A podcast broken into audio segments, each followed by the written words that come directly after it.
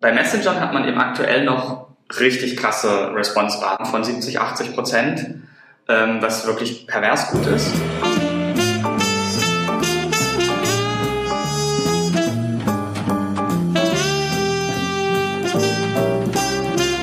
Ja, Malte, das Thema Mobile hat uns ja jetzt zuletzt beschäftigt. Ähm, wir sind dann zur Sprachsuche gekommen und über die Sprachsuche kam schon das erste Mal Messenger zum, äh, zur Rede sozusagen. Das ist ja die nächste große Plattform eigentlich, ähm, die alle erwarten und wie es jetzt vielleicht auch schon in China äh, zu sehen ist. Ähm, was hat das eigentlich mit SEO zu tun? Na, mit SEO hat es, glaube ich, gar nichts zu tun. Ähm, ist eher so eine Ergänzung zum E-Mail-Marketing vielleicht.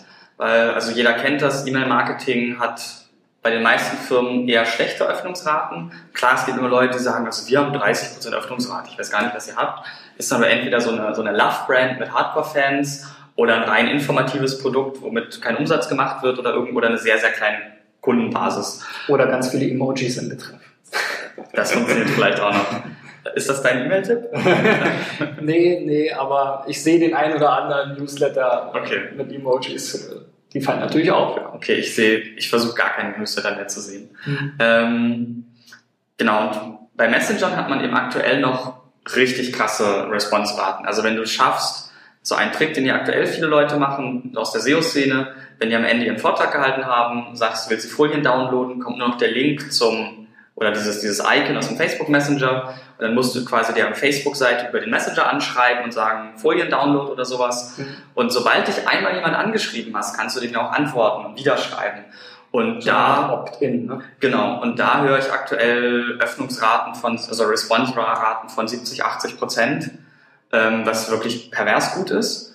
Ähm, das heißt, jetzt gerade ist der Facebook Messenger eine Plattform, wo man sehr, sehr viel Reichweite aufbauen kann in bestimmten Branchen und äh, dann unglaublich gute Interaktionsraten hat. Es wird sicherlich in den nächsten Jahren das gleiche passieren, was auf Facebook-Seiten passiert ist. Es gibt dann einfach diese organische Reichweite nicht mehr oder nur noch für die 5% der Ausnahmeseiten, die wirklich mega beliebt sind und jeder andere muss einfach bezahlen. Mhm. Ähm, das ist beim Messenger sicherlich noch ein paar Jahre weg. Das heißt, jetzt gerade kann ich ohne große Kosten relativ viel da rausholen. Und anders als bei E-Mails muss ich mir auch keine Gedanken mehr machen, um äh, zu welcher Uhrzeit kann ich die über welche IP gesendet? Bin ich blacklisted? Muss ich irgendwie einen Service von Amazon oder so nutzen für meinen Mail-Server? Wie schreibe ich eigentlich HTML für E-Mails? Warum wird die E-Mail im Gmail nicht richtig angezeigt? Weil der Messenger ist ja schon eine Plattform, wo ich über eine API-Lösung oder äh, so per Copy und Paste äh, meinen Text reinknalle und die Delivery, das Zustellen, Informationen, hey, du hast eine neue Nachricht, wie wird irgendwas dargestellt, da kümmert sich ja Facebook drin, das gibt's ja schon. Das ist wie eine API, die ich anbinde und, und fertig bin. Das heißt eigentlich, wenn man einmal diesen Schritt geht, sich anzubinden, deutlich einfacher als E-Mail-Marketing. Natürlich muss man sich ein bisschen im Kopf umstellen. Ne? Die E-Mail ist ja dann eher so das etwas längere Ding. Messenger schickst du ja eine Sache und erforderst also forderst deine Interaktion an. Ja. Soll ich dich über meine neuen Produkte informieren oder möchtest du meinen Vortrag runterladen? Vortrag runterladen. Welche meiner Vorträge möchtest du runterladen? Äh, ne? Solche Dinge. Das heißt eher so Interaktion und ähm, du hast auch schon den asiatischen Markt angesprochen. Ich war ähm, in Dubai kürzlich. Da ist der unglaublich hohen Ausländeranteil von 80 Prozent. Auch sehr viele Asiaten. Wenn du da dann bei äh, WeChat mal reinguckst, da wird Hilfe bei Visa-Anträgen äh, über WeChat verkauft. Äh, Wohnungen, Schlafplätze, ähm, diverseste Dienstleistungen im seriösen und nicht seriösen Bereich äh, werden angeboten.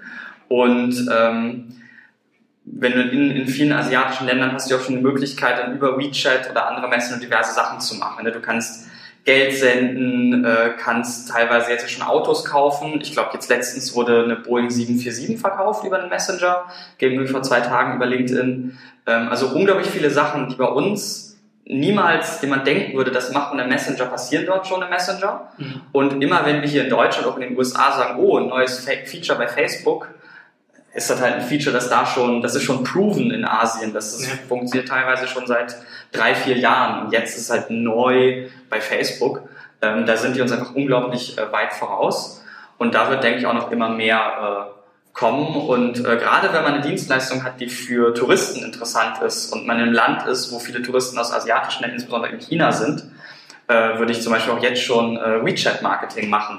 Ähm, es reicht ja schon, wenn du ein Profil erstellst für deine Bäckerei äh, jeden Morgen das Handy anmachst, deine Location sendest und so einen Statuscode hast wie, keine Ahnung, ein paar chinesische Zeichen, wo steht, hier gibt's äh, Brot. Äh, typisch typical German Breakfast, was auch immer. Mhm. Ähm, ich glaube, damit kann man auch jetzt schon tatsächlich Reichweite generieren, in einem sehr kleinen Segment natürlich, aber eben ohne Wettbewerb. Mhm. Und das wird in den nächsten Jahren auch noch massiv zunehmen, denke ich, das Messenger-Marketing. Welche Plattform sich dann am Ende durchsetzt, ist natürlich eine ganz andere Frage.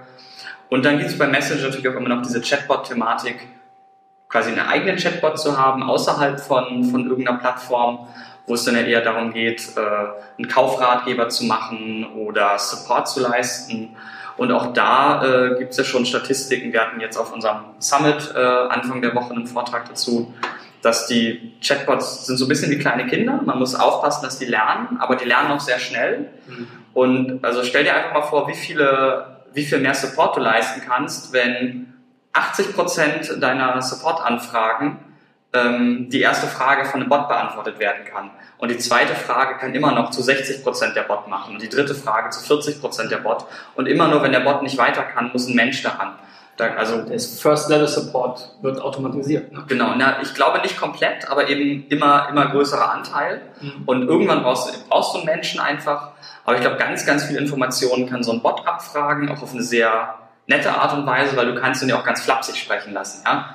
Äh, wenn man jetzt an, an die BVG denkt, die ja eher so lockere bis beleidigende äh, Kommunikation auf, auf Twitter und Social Media spielt, typisch Berlin. Ja. ähm, die können ja auch einen, einen, Bot haben, der sagt, äh, ey, schick mir erstmal hier deine Abonummer, bevor du mir eine blöde Frage stellst. Mhm. Der Mensch hat seine Abonummer ein. Er sagte, ey, die Nummer funktioniert nicht, schick mal bitte ein Foto von deiner Monatskarte. Mhm. Das, das kann man ja einfach hinterlegen. Das ist ja nichts anderes als ein Text, der als Reaktion auf irgendwas ausgeführt wird. Und ähm, wie gesagt, da wird man sehr viel machen können und gerade so für B2C-Unternehmen die viele Supportanfragen haben, also Internetprovider, Handyprovider,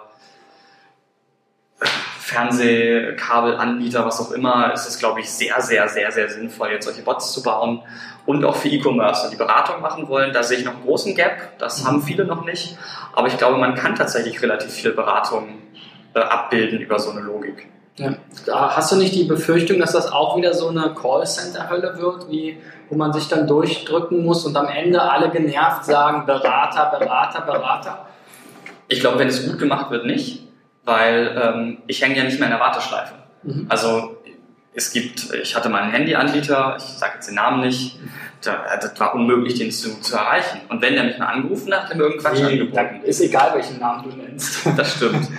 Ne, tatsächlich, also mit der Telekom bin ich ziemlich happy. Ja. ja. Ähm, sowohl Festnetz als auch Internet, äh, Festnetz als auch äh, Handy. Ähm, aber also viele Marktbegleiter, gerade so im günstigen Segment, äh, kannst du einfach vergessen, wenn du da mit jemandem sprechen willst. Und ähm, dann die Möglichkeit zu haben, dass auch 150 Anfragen gleichzeitig von so einem Bot beantwortet werden, finde ich schon äh, super. Natürlich darf es nicht so sein, wenn so eine Telefonhotline. Ich habe sie leider nicht verstanden. Mhm. Ähm, aber auch da ist ja die Texterkennung, also vom Chat ist ja viel einfacher als Spracherkennung und auch Spracherkennung wird immer besser. Also äh, Google und Baidu sind aktuell bei, ich glaube, 95% Erkennung von gesprochenem Englisch. Mhm. Und äh, damit kannst du ja eine ganz normale Konversation führen. Und äh, beim Thema Messenger, gerade in Deutschland, aber wahrscheinlich auch weltweit, muss ich auch immer wieder an WhatsApp denken. Ähm, da wird ja auch schon, also ich, das, was du eben beschrieben hast, den Termin beim Friseur machen, ich glaube, das findet schon viel auf WhatsApp zum Beispiel statt oder gut, die Bäckerei vielleicht jetzt noch nicht, aber so Termingeschäfte, sage ich mal, ja, mit dem Dienstleister. Friseur ist vielleicht ein sehr gutes Beispiel. Ähm, wie viel von diesen was man jetzt aus dem Facebook Messenger oder aus WeChat vielleicht kennt, ähm, äh, erwartest du denn bei WhatsApp? Weil das ist ja eigentlich die viel mächtigere Plattform. Da muss ich sagen, weiß ich gar nicht, wie die Pläne von Facebook sind, WhatsApp versus Messenger. Ähm, ich denke, sie haben sich WhatsApp einfach gekauft, weil sie gesehen haben, scheiße, da geht was ab und die wachsen und könnten Konkurrenz werden.